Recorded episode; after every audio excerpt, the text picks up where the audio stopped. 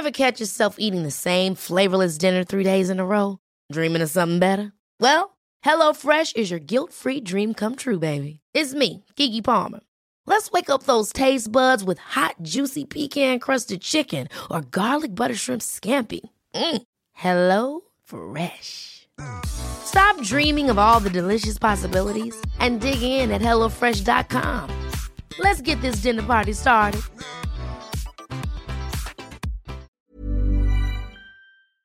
Se van acercando las vacaciones y si tienes un bebé en casa, seguro que te preocupa cómo organizar sus comidas durante los viajes, los días de playa o las salidas a la montaña.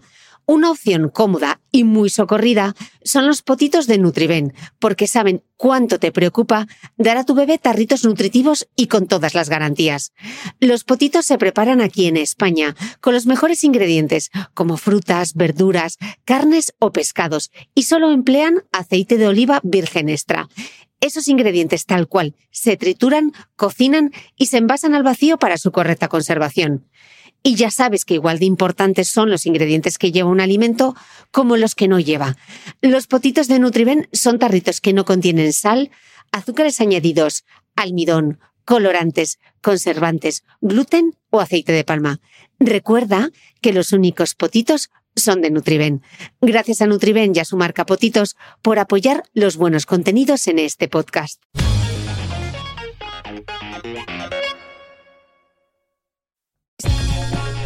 Si quieres descubrir mis apuntes de esta entrevista, mis notas personales y otras anécdotas de cómo se hace el podcast de Cristina Mitre, te invito a suscribirte a mi nueva newsletter a micrófono cerrado, donde compartiré material inédito de mi podcast y otras muchas cosas que solo podrás leer y escuchar allí.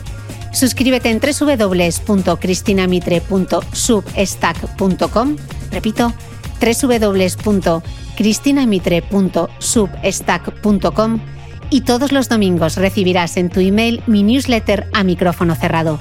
Te dejaré también link directo en las notas del podcast que como siempre comparto en mi blog www.debeautymail.es.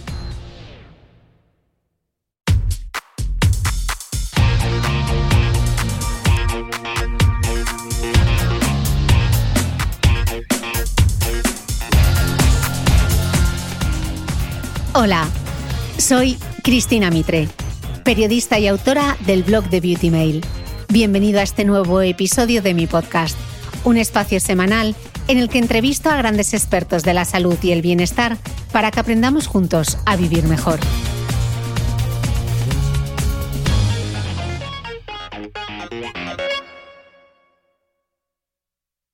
Hoy es 5 de septiembre, se celebra el Día Mundial del Mieloma Múltiple y el laboratorio farmacéutico Janssen me ha invitado, me ha dado la oportunidad de poder charlar con la doctora Esther Clavero, hematóloga del Hospital Virgen de las Nieves de Granada, para visibilizar y concienciar de esta enfermedad. Así que muchísimas gracias, eh, doctora, porque ha escrito mucha gente, así que vamos a aclarar un, un poquito qué es esto del del mieloma múltiple. Así que, por empezar por lo más básico, eh, el mieloma múltiple es un cáncer de la sangre, pero pese a la concienciación que hay de otros tipos de cáncer, hablamos mucho del de mama, del de pulmón, ¿por qué es el mieloma múltiple un cáncer tan invisible? ¿Por qué ocurre? Bueno, en primer lugar también darte las gracias y por supuesto a Janssen. Y bueno, me alegra mucho que mm, poquito a poco vayamos visibilizando esta enfermedad.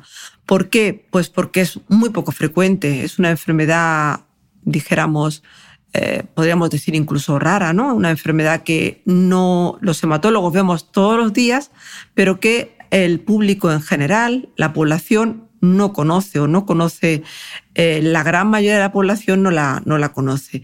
Y por lo tanto, pues no se habla de ella y al no hablarse de ella es totalmente o prácticamente desconocida, salvo que tengamos algún caso cercano, algún familiar o algún amigo que se diagnostique de, la enfermedad, pues eh, no suele aparecer en, una conversación diaria o cuando un paciente se diagnostica de, de la enfermedad, pues tampoco sabe bien ante qué proceso está. Mm. Pues hoy justo vamos a intentar con esta entrevista darle esa visibilidad que se merece. Eh, y en primer lugar, he dicho que es un cáncer de la sangre. ¿Qué es el cáncer de la sangre? ¿Qué es el mieloma múltiple? Bueno, el mieloma múltiple es una enfermedad, como tú bien dices, un cáncer en la sangre y eh, no solamente afecta a la médula ósea, que es nuestro principal, nuestra fábrica de la sangre, sino que también puede afectar a órganos como el riñón, también puede afectar a los huesos y bueno, pues al infiltrar esas células que ya hablaremos de ellas, que se llaman células plasmáticas, que son las encargadas de, eh, bueno, pues de, producir este tipo de tumor, este tipo de cáncer, pues también va a afectar a una producción eh, más elevada de lo habitual de una inmunoglobulina, que eso va a ser lo que veamos en la analítica, lo que nos va a dar pistas sobre eh, si padecemos o no este tipo de, de, cáncer hematológico. Vale, y para que lo podamos entender, ¿qué es lo que le ocurre al cuerpo cuando tenemos un mieloma múltiple? Bueno, hay diferentes maneras de, de que empecemos con la, con la enfermedad. Hay pacientes que vienen eh, o acuden al médico porque están cansados y probablemente sea motivo de, su anemia. Hay otros pacientes que acuden al médico por dolor óseo que no termina de, eh, mejorar con antiinflamatorios que se suelen mandar eh, eh, bueno, para, el, para cualquier dolor óseo como la artritis, como la artrosis. Hay pacientes que debutan con un fallo en el riñón. Entonces, depende del órgano que esté afecto, pues así el paciente presenta síntomas. Puede presentar dolor óseo, eh, pues fallo del riñón que pueda dar lugar a que no orine bien o, o que se sienta pues eso eh, más cansado de lo habitual y, y, esos son los síntomas más frecuentes y decir, probablemente los más graves que podamos presentar cuando tenemos el mieloma. No todos los mielomas se presentan igual. Hay, hay mm. pacientes que apenas tienen síntomas y otros vienen con muchos síntomas ya. Mm. Y cuando hablamos de cáncer de la sangre pensamos mucho en la leucemia, pero ¿el mieloma múltiple es lo mismo que una leucemia? No, Cristina, no, no tiene nada que ver. Mm. Eh, la leucemia quizás en eh, el, hematólogo, que es el médico que también eh, trata la leucemia, bueno, aparte de que hay varios tipos de leucemia, muchos tipos de, leucemia, es una enfermedad más conocida, se le da más visibilidad sobre todo también en pacientes pediátricos, donde eh, es una enfermedad que se cura bastante mejor que en los pacientes más, más adultos. La leucemia no, no tiene nada que ver. Es, hay muchos tipos de leucemia. La leucemia aguda que necesita un tratamiento urgente o prácticamente eh, muy urgente con una quimioterapia y el paciente debe ingresarse con cierta rapidez. Y hay leucemias crónicas en las que el paciente ni siquiera necesita tratamiento.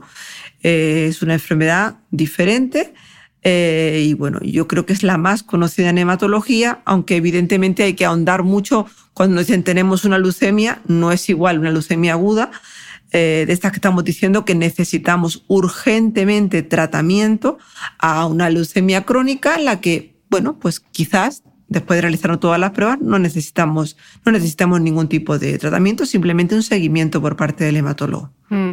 Esther, hemos hablado un poco de, los, de algunos de los síntomas, que eh, cansancio extremo, el dolor en los huesos, como si fuese un tipo de artritis. Em, yo sé que hay unos síntomas, síntomas CRAP. ¿Qué es esto de los síntomas CRAP? Hemos hablado también de algunos de los órganos que afecta, como el riñón. Eh, ¿Qué otros datos nos puedes dar? Bueno, los síntomas CRAP son los que distinguen al mieloma asintomático del sintomático. Cuando ya tenemos síntomas CRAP, que son la anemia, el aumento del calcio en la sangre, eh, esas lesiones óseas, esas lesiones líticas que llamamos nosotros, y, y, bueno, pues esa insuficiencia renal, cualquiera de esos síntomas pueden ser síntomas CRAP, pasamos ya a tener a un paciente con un mieloma sintomático y este es el que debemos empezar a tratar. Respecto a la prevalencia, ¿es más común en hombres o en mujeres? ¿Es una enfermedad que sufren las personas mayores? ¿Puede aparecer a cualquier edad? Bueno, realmente eh, quizás sea un poquito más común en, hombres, aunque es verdad que las mujeres, bueno, pues ya nos hacemos, parece que somos más longevas que los hombres, así que con el tiempo pues estará prácticamente igualado.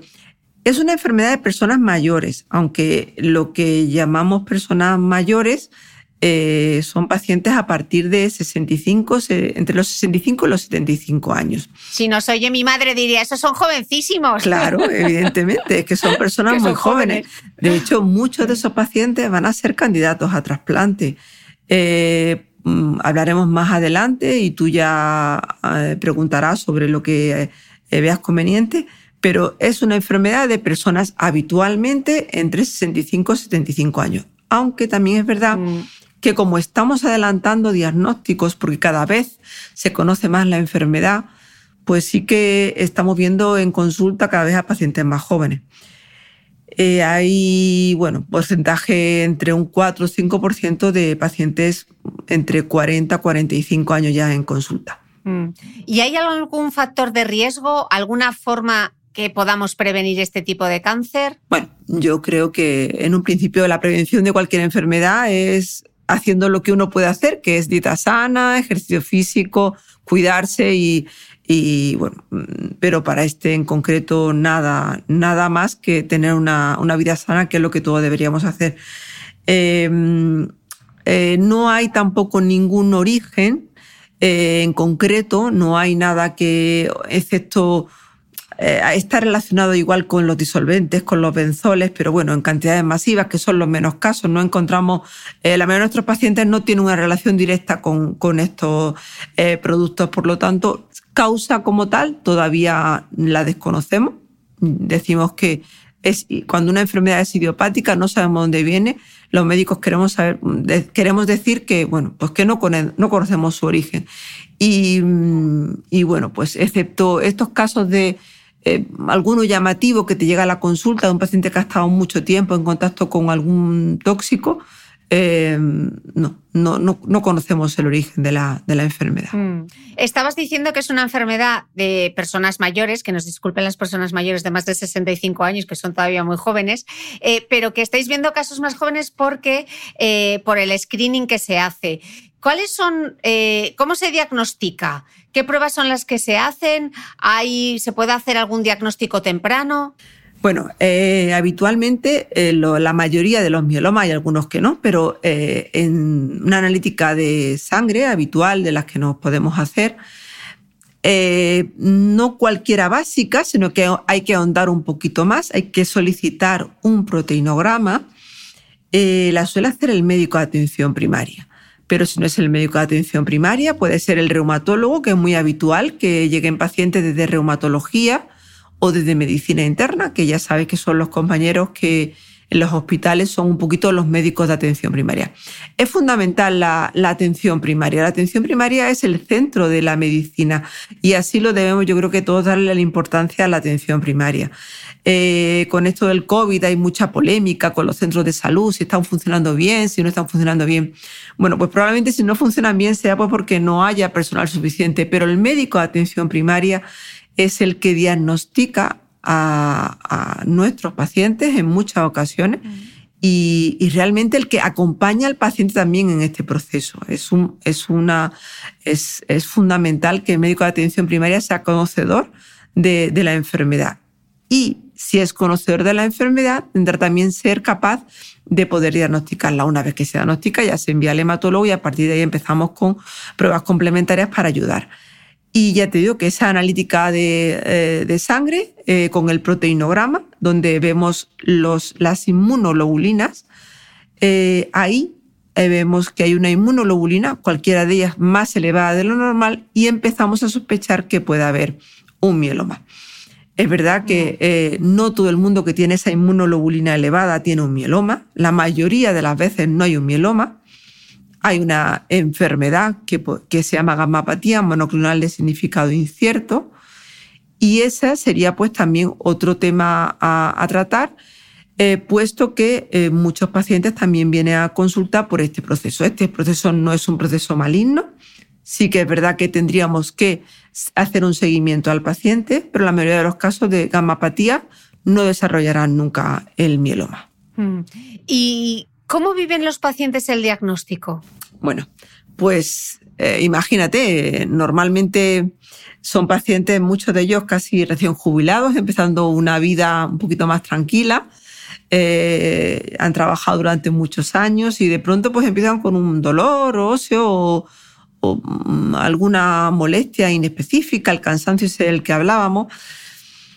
Y bueno, dan vueltas. Muchas veces dan alguna vuelta además, pues porque mm, directamente eh, mm, hemos dicho que el diagnóstico es relativamente sencillo, pero eh, pasan por, eh, bueno, pues por algún otro médico y no directamente al hematólogo.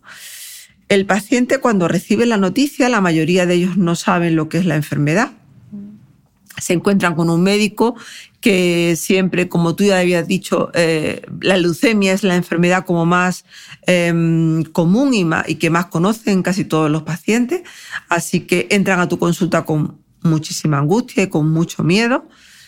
Y bueno, pues ahí estamos los hematólogos detrás de esa mesa que nos separa muchas veces al médico del paciente, intentando, bueno, de alguna manera tranquilizar, no quitando la importancia al proceso, sino es un proceso que hay que primero diagnosticar bien, hacer las pruebas complementarias necesarias y luego intentar explicar en ese momento en el que el paciente está recibiendo una noticia, mm, bueno, mm, no agradable, puesto que ya hemos nombrado que, y ya le hemos dicho que es un cáncer, que es un cáncer en la sangre, que tiene tratamiento, el tratamiento, eh, bueno, pues lo vamos a empezar lo antes posible, pero también pues eh, le vamos a decir que probablemente va a ser una enfermedad crónica y bueno, pues pocas veces al principio le hablamos de que es una enfermedad curable, puesto que hasta ahora y queremos llegar a la queremos eh, dar ya la noticia de que el mieloma es está es una enfermedad curable, pero todavía no tenemos esa, esa capacidad para decirlo. ¿Qué, consejos darías, Esther, a alguien que acaba de ser eh, diagnosticado y sobre todo a familiares, que yo sé que se están conectando familiares de, de enfermos de mieloma a este directo? Los familiares van a ser los principales cuidadores. El cuidador es alguien muy importante en la vida de cualquier paciente y también un paciente con mieloma. Mm, el principal consejo es que, bueno, pues hoy tenemos muchísimos fármacos, tanto en pacientes más mayores como en pacientes más jóvenes, eh, eh, que, bueno, que habitualmente todos estos fármacos ya están a la disposición en todos los hospitales, que aparte contamos con unidades de, ensayo clínico donde también eh, podemos tratar a los pacientes con fármacos, bueno, no todavía financiados, pero sí con fármacos muy potentes y que están dando muy buenos resultados, e incluso en pacientes más allá de 80 años. y que, bueno, pues que hay que empezar poquito a poco, hay que empezar el tratamiento, mm, intentar siempre mejorar la calidad de vida del paciente, que vamos a intentar y vamos a conseguirlo si es posible, Vamos a dar todas las opciones posibles para que el paciente tenga calidad de vida, porque normalmente ya los pacientes con mieloma sintomáticos suelen venir con, bueno, pues, pues eso, con síntomas, con dolor, mm. con anemia, con mucho cansancio. Vamos a intentar que durante el proceso haya una mejoría de esos síntomas, vamos a intentar mejorar la calidad de vida y que, bueno, pues que hay que empezar y, por supuesto, tirar hacia adelante, confiar, por supuesto, en el médico que tienes enfrente, que va a intentar hacer lo mejor para ti siempre. Y, esperanza, porque tenemos, no tiene nada que ver la situación actual del mieloma con la situación hace 10, 15 años. Ahora mismo estamos en vía de curar el mieloma. Y aún así, aunque le hagamos una enfermedad crónica, es una enfermedad que cuando ya se cronifica el paciente puede hacer prácticamente una vida normal. Así que eso, pues intentar dentro de lo posible, dentro de la mala noticia que estamos dando al paciente, pues darle también esperanza y, empezar el tratamiento cuanto antes para poder empezar a, mejorar y a, conseguir esa mejoría en la calidad de vida del paciente. Mm. Esther, me imagino que al ser eh, una enfermedad tan poco conocida, quizá los pacientes también sufren por el desconocimiento del entorno, ¿no? El desconocimiento de la gente cuando le preguntan, ¿pero qué tienes? ¿Mieloma múltiple? Y la gente, ¿mieloma? Efectivamente. Quizá no lo entienden, ¿no? La mayoría no. Hay otra gente que ya por lo que sea viene con el diagnóstico cuando llega a consulta y ha consultado, pues ya sabes, la gente consulta por internet o consulta a un amigo médico o consulta a algún familiar, pero hay gente que se encuentra con la noticia en la consulta Incluso gente que viene sola, pues porque eh, no le ha dado más importancia a la derivación al hematólogo y ha pensado que puede, que puede venir sola a la consulta. Eh, así que, mm, bueno, pues em, evidentemente lo ideal es que eh, transmitas tú el conocimiento y de lo que es el mieloma múltiple, entiendes que al principio y, si uno viene de nuevas es complicado eh, enterarse bien de todo lo que está pasando, pero conforme pasa el tiempo y también con la ayuda de las compañeras, las enfermeras que están en nuestro hospital de día, hospital de día es el donde habitualmente se ponen los tratamientos, el papel de la enfermería también es muy importante. Nosotros intentamos eh, que el paciente sepa y explicarle bien lo que está pasando, pero el paciente cuando sale de la consulta muchas veces te dice y, luego te, te comenta, doctora, no me enteré de nada el primer día. Pero poquito a poco, la enfermería, eh, en las siguientes consultas, el paciente entiende lo que le pasa. Sí que es verdad cuando llegan a casa y dicen, bueno, pues me han dicho que tengo un mieloma múltiple. Pues los familiares, ¿pero qué, pero qué es? ¿Y qué consiste? ¿Y eh, qué es lo que pasa? ¿Qué te va a pasar? ¿Esto es una enfermedad te vas a morir, ¿qué ocurre? ¿No? Y entonces, bueno, pues eh, las siguientes consultas ya vienen acompañados por algún familiar, se les vuelve a explicar, se les vuelve a incidir y las veces que haga falta, Cristina. Y es verdad que sí que su pueblo o sus vecinos o quien les pregunta por la salud, los amigos cercanos, tampoco saben eh, que es su mieloma la mayoría, pero ellos mismos ya con el tiempo y con el paso de yo diría que menos de un mes ya saben perfectamente lo que es, saben cuál va a ser su tratamiento y son capaces de, de expresar, la mayoría de ellos, qué es lo que está pasando. Ever catch yourself eating the same flavorless dinner three days in a row? Dreaming of something better? Well, HelloFresh is your guilt-free dream come true, baby. It's me, Gigi Palmer. Let's wake up those taste buds with hot, juicy pecan crusted chicken or garlic butter shrimp scampi. Mm. Hello Fresh. Stop dreaming of all the delicious possibilities and dig in at HelloFresh.com. Let's get this dinner party started.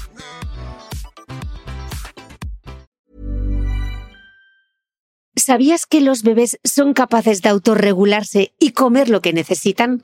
Hasta el primer año, la leche ha de ser su alimento principal, bien sea lactancia materna o artificial, y poco a poco podrán ir probando diferentes texturas y alimentos. Ahora, con buena temperatura, a todos nos gusta salir más de casa, y en verano pasamos mucho tiempo fuera, en la playa, la montaña o recorriendo el mundo. Si tienes un bebé que ya ha empezado con la alimentación complementaria, para esos momentos puedes contar con los diferentes tarritos que ofrece Potitos. Hay recetas para bebés desde 4 y 6 meses y solo llevan ingredientes como frutas, verduras, carnes o pescados que se trituran y se envasan tal cual.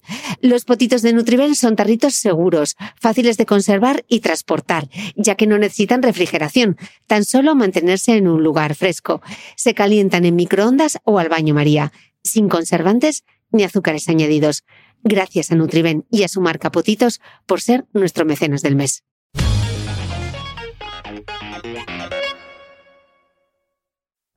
Una pregunta difícil, pero que en el fondo se hace todo el mundo, ¿no? Eh, ¿Cuál es la tasa de supervivencia del mieloma? Bueno, a ver, eso es algo complicado. Actualmente, eh, vamos a poner primero las mejores noticias. Ya estamos viendo a pacientes que llevan más de 10, 15 años de evolución. Eso no es lo más frecuente. Eh, eh, aunque sí que es verdad que con los nuevos tratamientos, tenemos ya tratamientos en primera línea, es decir, el primer tratamiento que se pone, que la supervivencia va más allá, que con esa primera línea más allá de cuatro o cinco años. Eso, eso tú dirás, bueno, Esther, no me parece demasiado, cuatro o cinco años decirle a un paciente. Estamos hablando de pacientes con 78, 79, 80 años. Quizá esos pacientes no van a fallecer del mieloma, sino que pueden fallecer pues, por, otra, por otro motivo. Hoy por hoy las tasas de sobrevivencia están mejorando muchísimo. Sí que es verdad que los pacientes más jóvenes tenemos muchas alternativas también. Tenemos ya las conocidas carticels, que ya muchos de los que se están conectando probablemente les suene algo y estamos hablando de pacientes jóvenes que reciben su tratamiento de quimioterapia, reciben su trasplante autólogo y si todo eso pues no termina de, eh, de cuajar y hay alguna recaída, pues ya tenemos tratamientos muy avanzados como las carticel, terapias cuádruples, eh, que, donde combinamos varios tratamientos.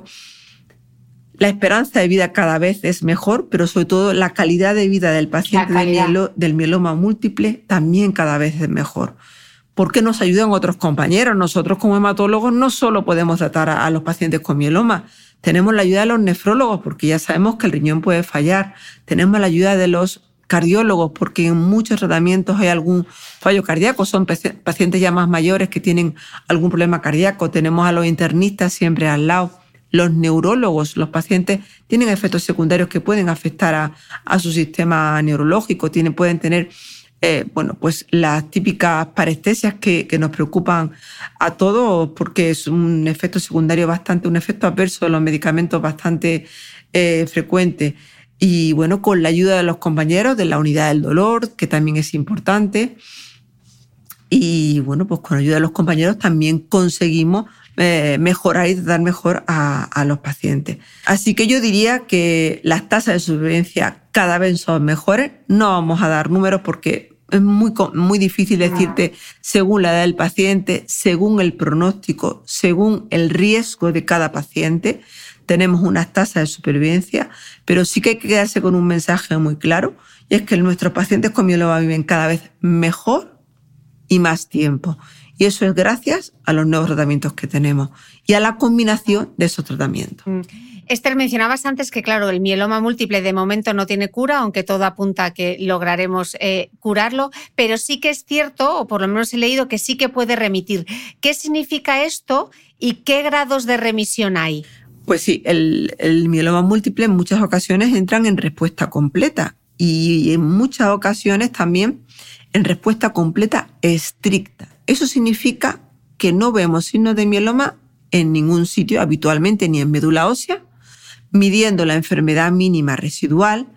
Cuando un hematólogo mide la enfermedad mínima residual, lo que hace es a través de una punción de médula ósea, que es eh, una de las pruebas estándar que hacemos habitualmente para el diagnóstico de mieloma y de muchas otras enfermedades hematológicas. La realizamos aquí en el esternón, es una prueba muy sencilla y ahí no solamente al diagnóstico medimos ese número de células plasmáticas, sino que durante eh, la fase de tratamiento, pues hay, hay distintos momentos en los que intentamos saber si el paciente está en esa respuesta completa estricta. Ahí con una sensibilidad de 10 elevada a menos 6, es decir, muy, muy, muy, una técnica muy sensible, conseguimos saber si ese paciente no, no queda en resto de células plasmáticas en su médula ósea. Y aparte también las pruebas de imagen. Eh, utilizamos muy habitualmente ya también el PET-TAC, que es una prueba no del todo conocida, donde utilizamos la medicina nuclear unida al TAC convencional. Y ahí también podemos demostrar si el paciente tenía esas lesiones líticas al diagnóstico que eh, a lo largo de su enfermedad o a lo largo del, tratamiento han desaparecido. Si todo eso concurre, podremos decir que el paciente está con una respuesta completa estricta y por lo tanto no hay mieloma en ese momento. Claro, lo importante de alcanzar esa mínima residual negativa es que se mantenga, evidentemente, y que se mantenga en el tiempo. Eso va a ser un factor determinante para poder decir y para poder probablemente decir en un futuro que el paciente está curado. Si eso se mantiene en el tiempo, aún con tratamiento, porque hasta ahora, Cristina, nosotros no dejamos de tratar continuamente al, paciente. No siempre con el mismo esquema del principio, sino que ya en estas etapas de enfermedad mínima residual mantenemos al, paciente con un tratamiento de mantenimiento, a la mayoría de la veces oral, puede llevar prácticamente una vida normal si no tiene síntomas y si se encuentra el paciente bien. Pero bueno, pues esos son las, eh, en un principio, lo que podríamos llamar hoy por hoy lo que creemos que va a ser la curación, tener esa mínima residual negativa. Mm. ¿Y puede haber recaídas? Evidentemente incluso con una mínima residual negativa también puede haber recaídas, son mucho mm, más eh, difíciles o mucho eh, más retardadas en el tiempo, pero todo aquel paciente que no la alcanza, eh, bueno, pues puede recaer con más facilidad.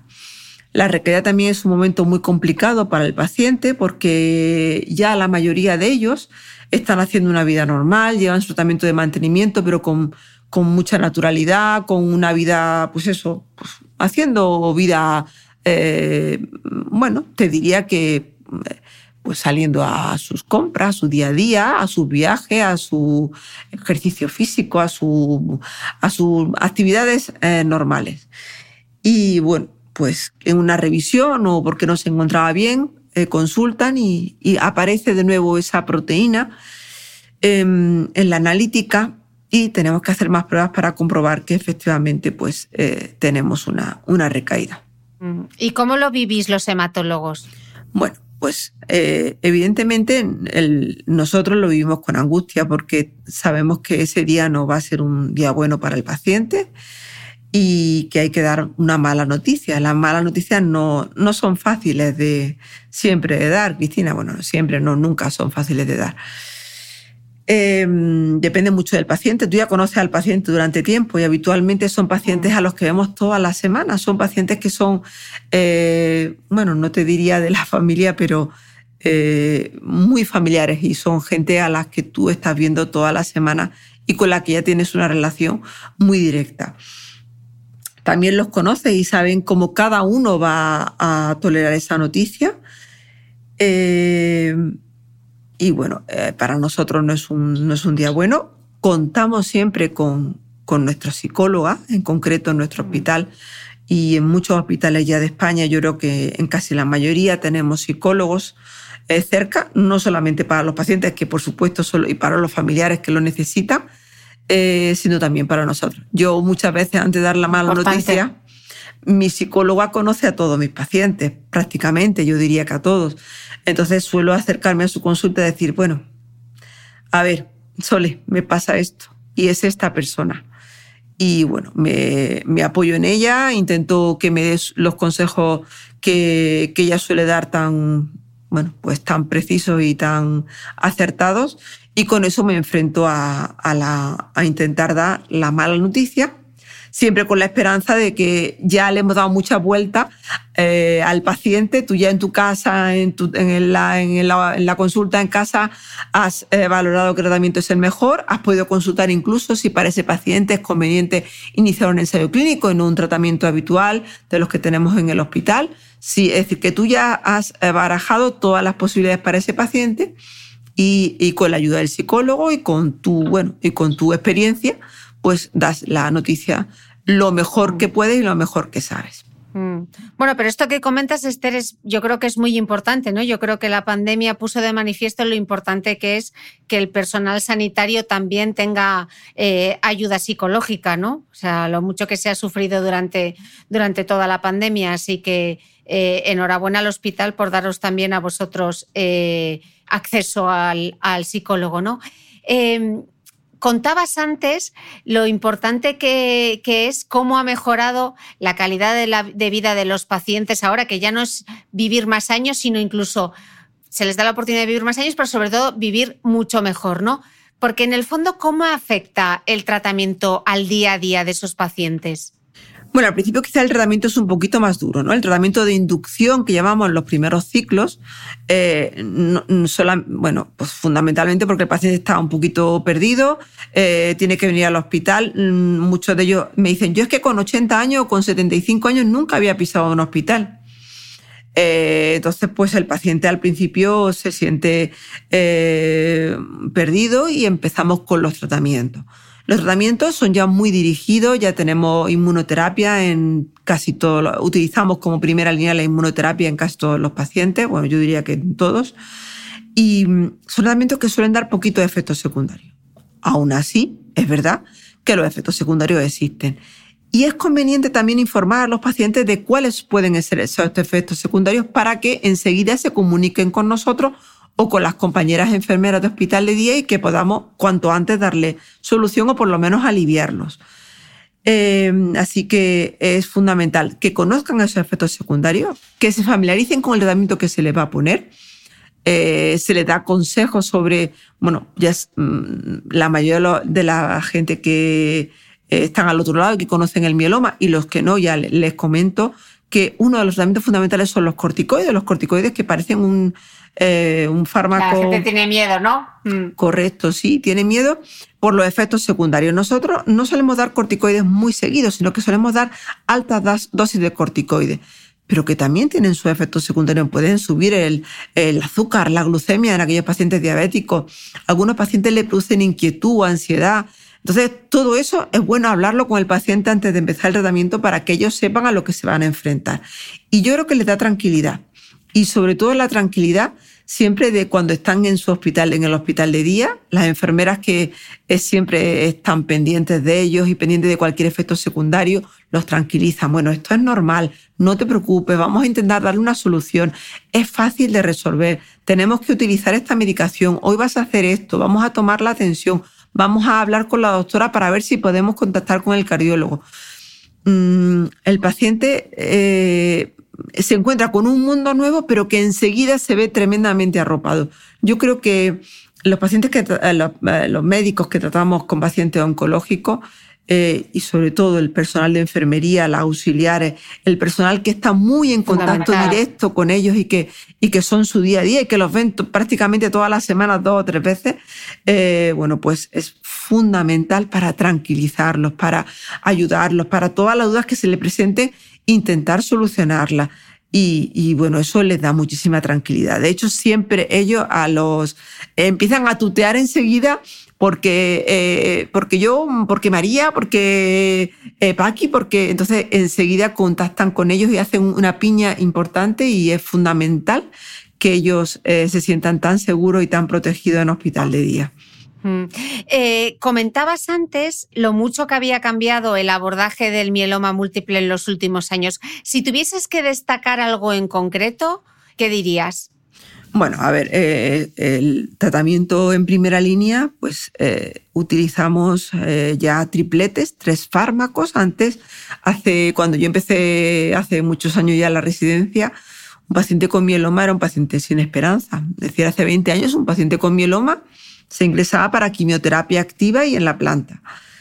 Eh, y muchos de ellos pues, no podían sobrevivir. Actualmente con la inmunoquimio, donde unimos unos fármacos, unos mecanismos de acción con otros, otros eh, de tal manera que eh, hacemos una sincronía con esos fármacos y conseguimos respuestas bastante rápidas y resultados muy potentes.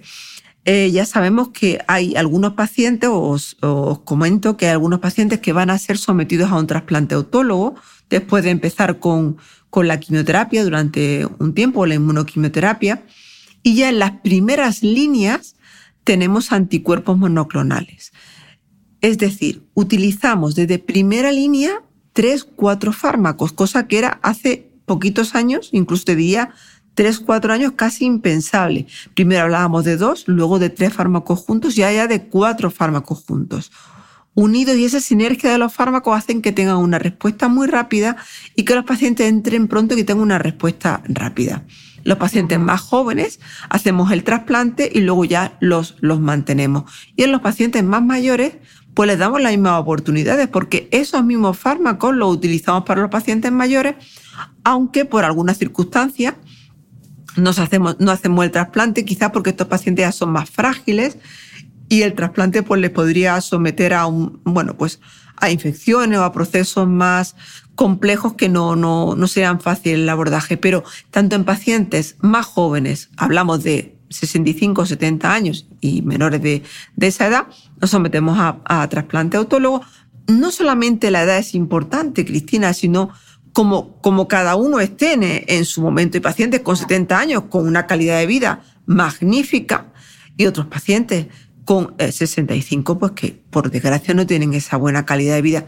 Entonces, no solamente hay que fijarse en la edad, sino en la situación basal del paciente, para ver si es conveniente someterlo o no al trasplante y si no es conveniente someterlo al trasplante, tener la seguridad de que tenemos tratamientos que son muy efectivos eh, en pacientes candidatos o no candidatos al trasplante.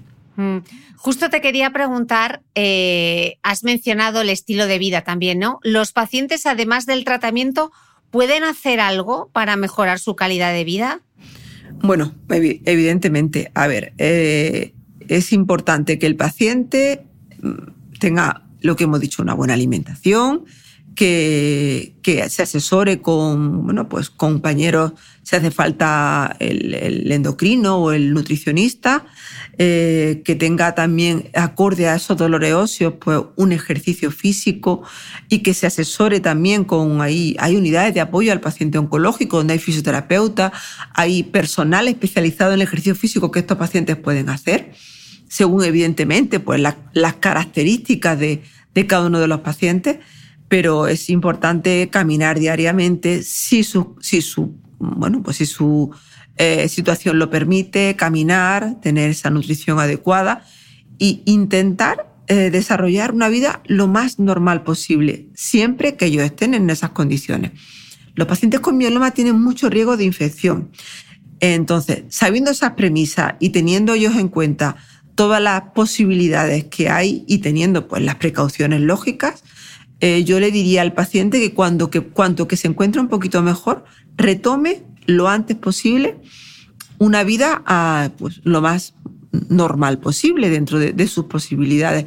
Eh, su ejercicio físico, su alimentación, sus paseos, y, bueno, y si tiene algo que le interese, que le guste, algún ejercicio, el pilates, el yoga, el, el no sé, el aquagym, el, lo que le guste y que pueda y que pueda realizarlo y que se sienta con fuerza, siempre apoyado por eh, estas unidades, por fisioterapeutas que entiendan, por eh, eh, compañeros de la, de la unidad de dolor, si aparece pues eso, algún, algún tipo de dolor y que haya que también que, tratarlo a la vez, pues que intenten hacer una vida lo más eh, normal posible.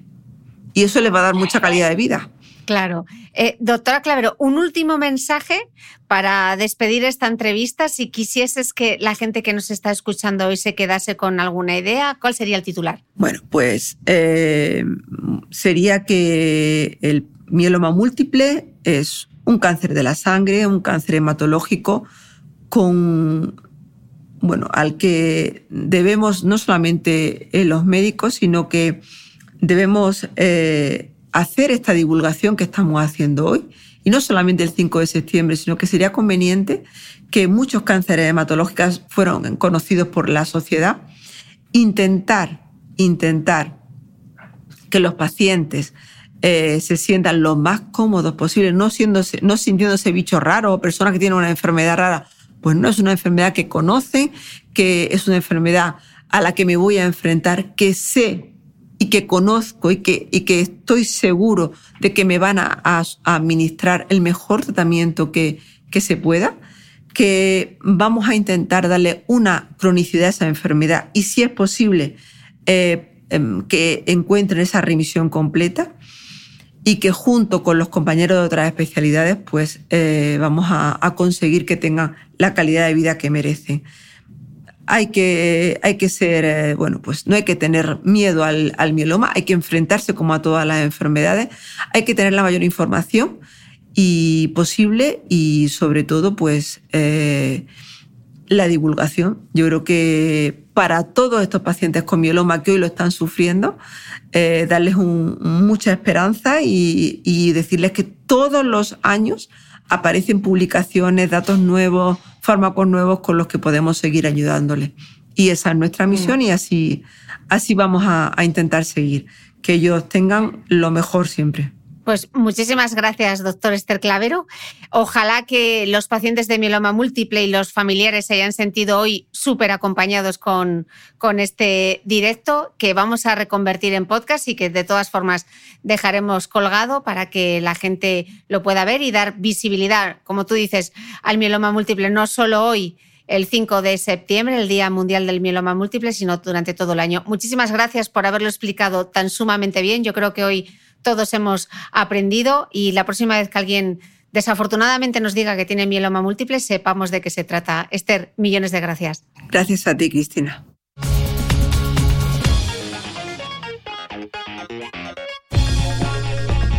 No olvides que todas las notas de este capítulo están en mi blog de beautymail.es. Además, si no quieres perderte ninguna entrevista, suscríbete a el podcast de Cristina Mitre en tu reproductor de podcast habitual. Y un último favor, si me escuchas en Apple Podcast o en Spotify, regálame una reseña, porque así ayudas a que este podcast siga creciendo. Muchas gracias y nos escuchamos de nuevo el próximo domingo.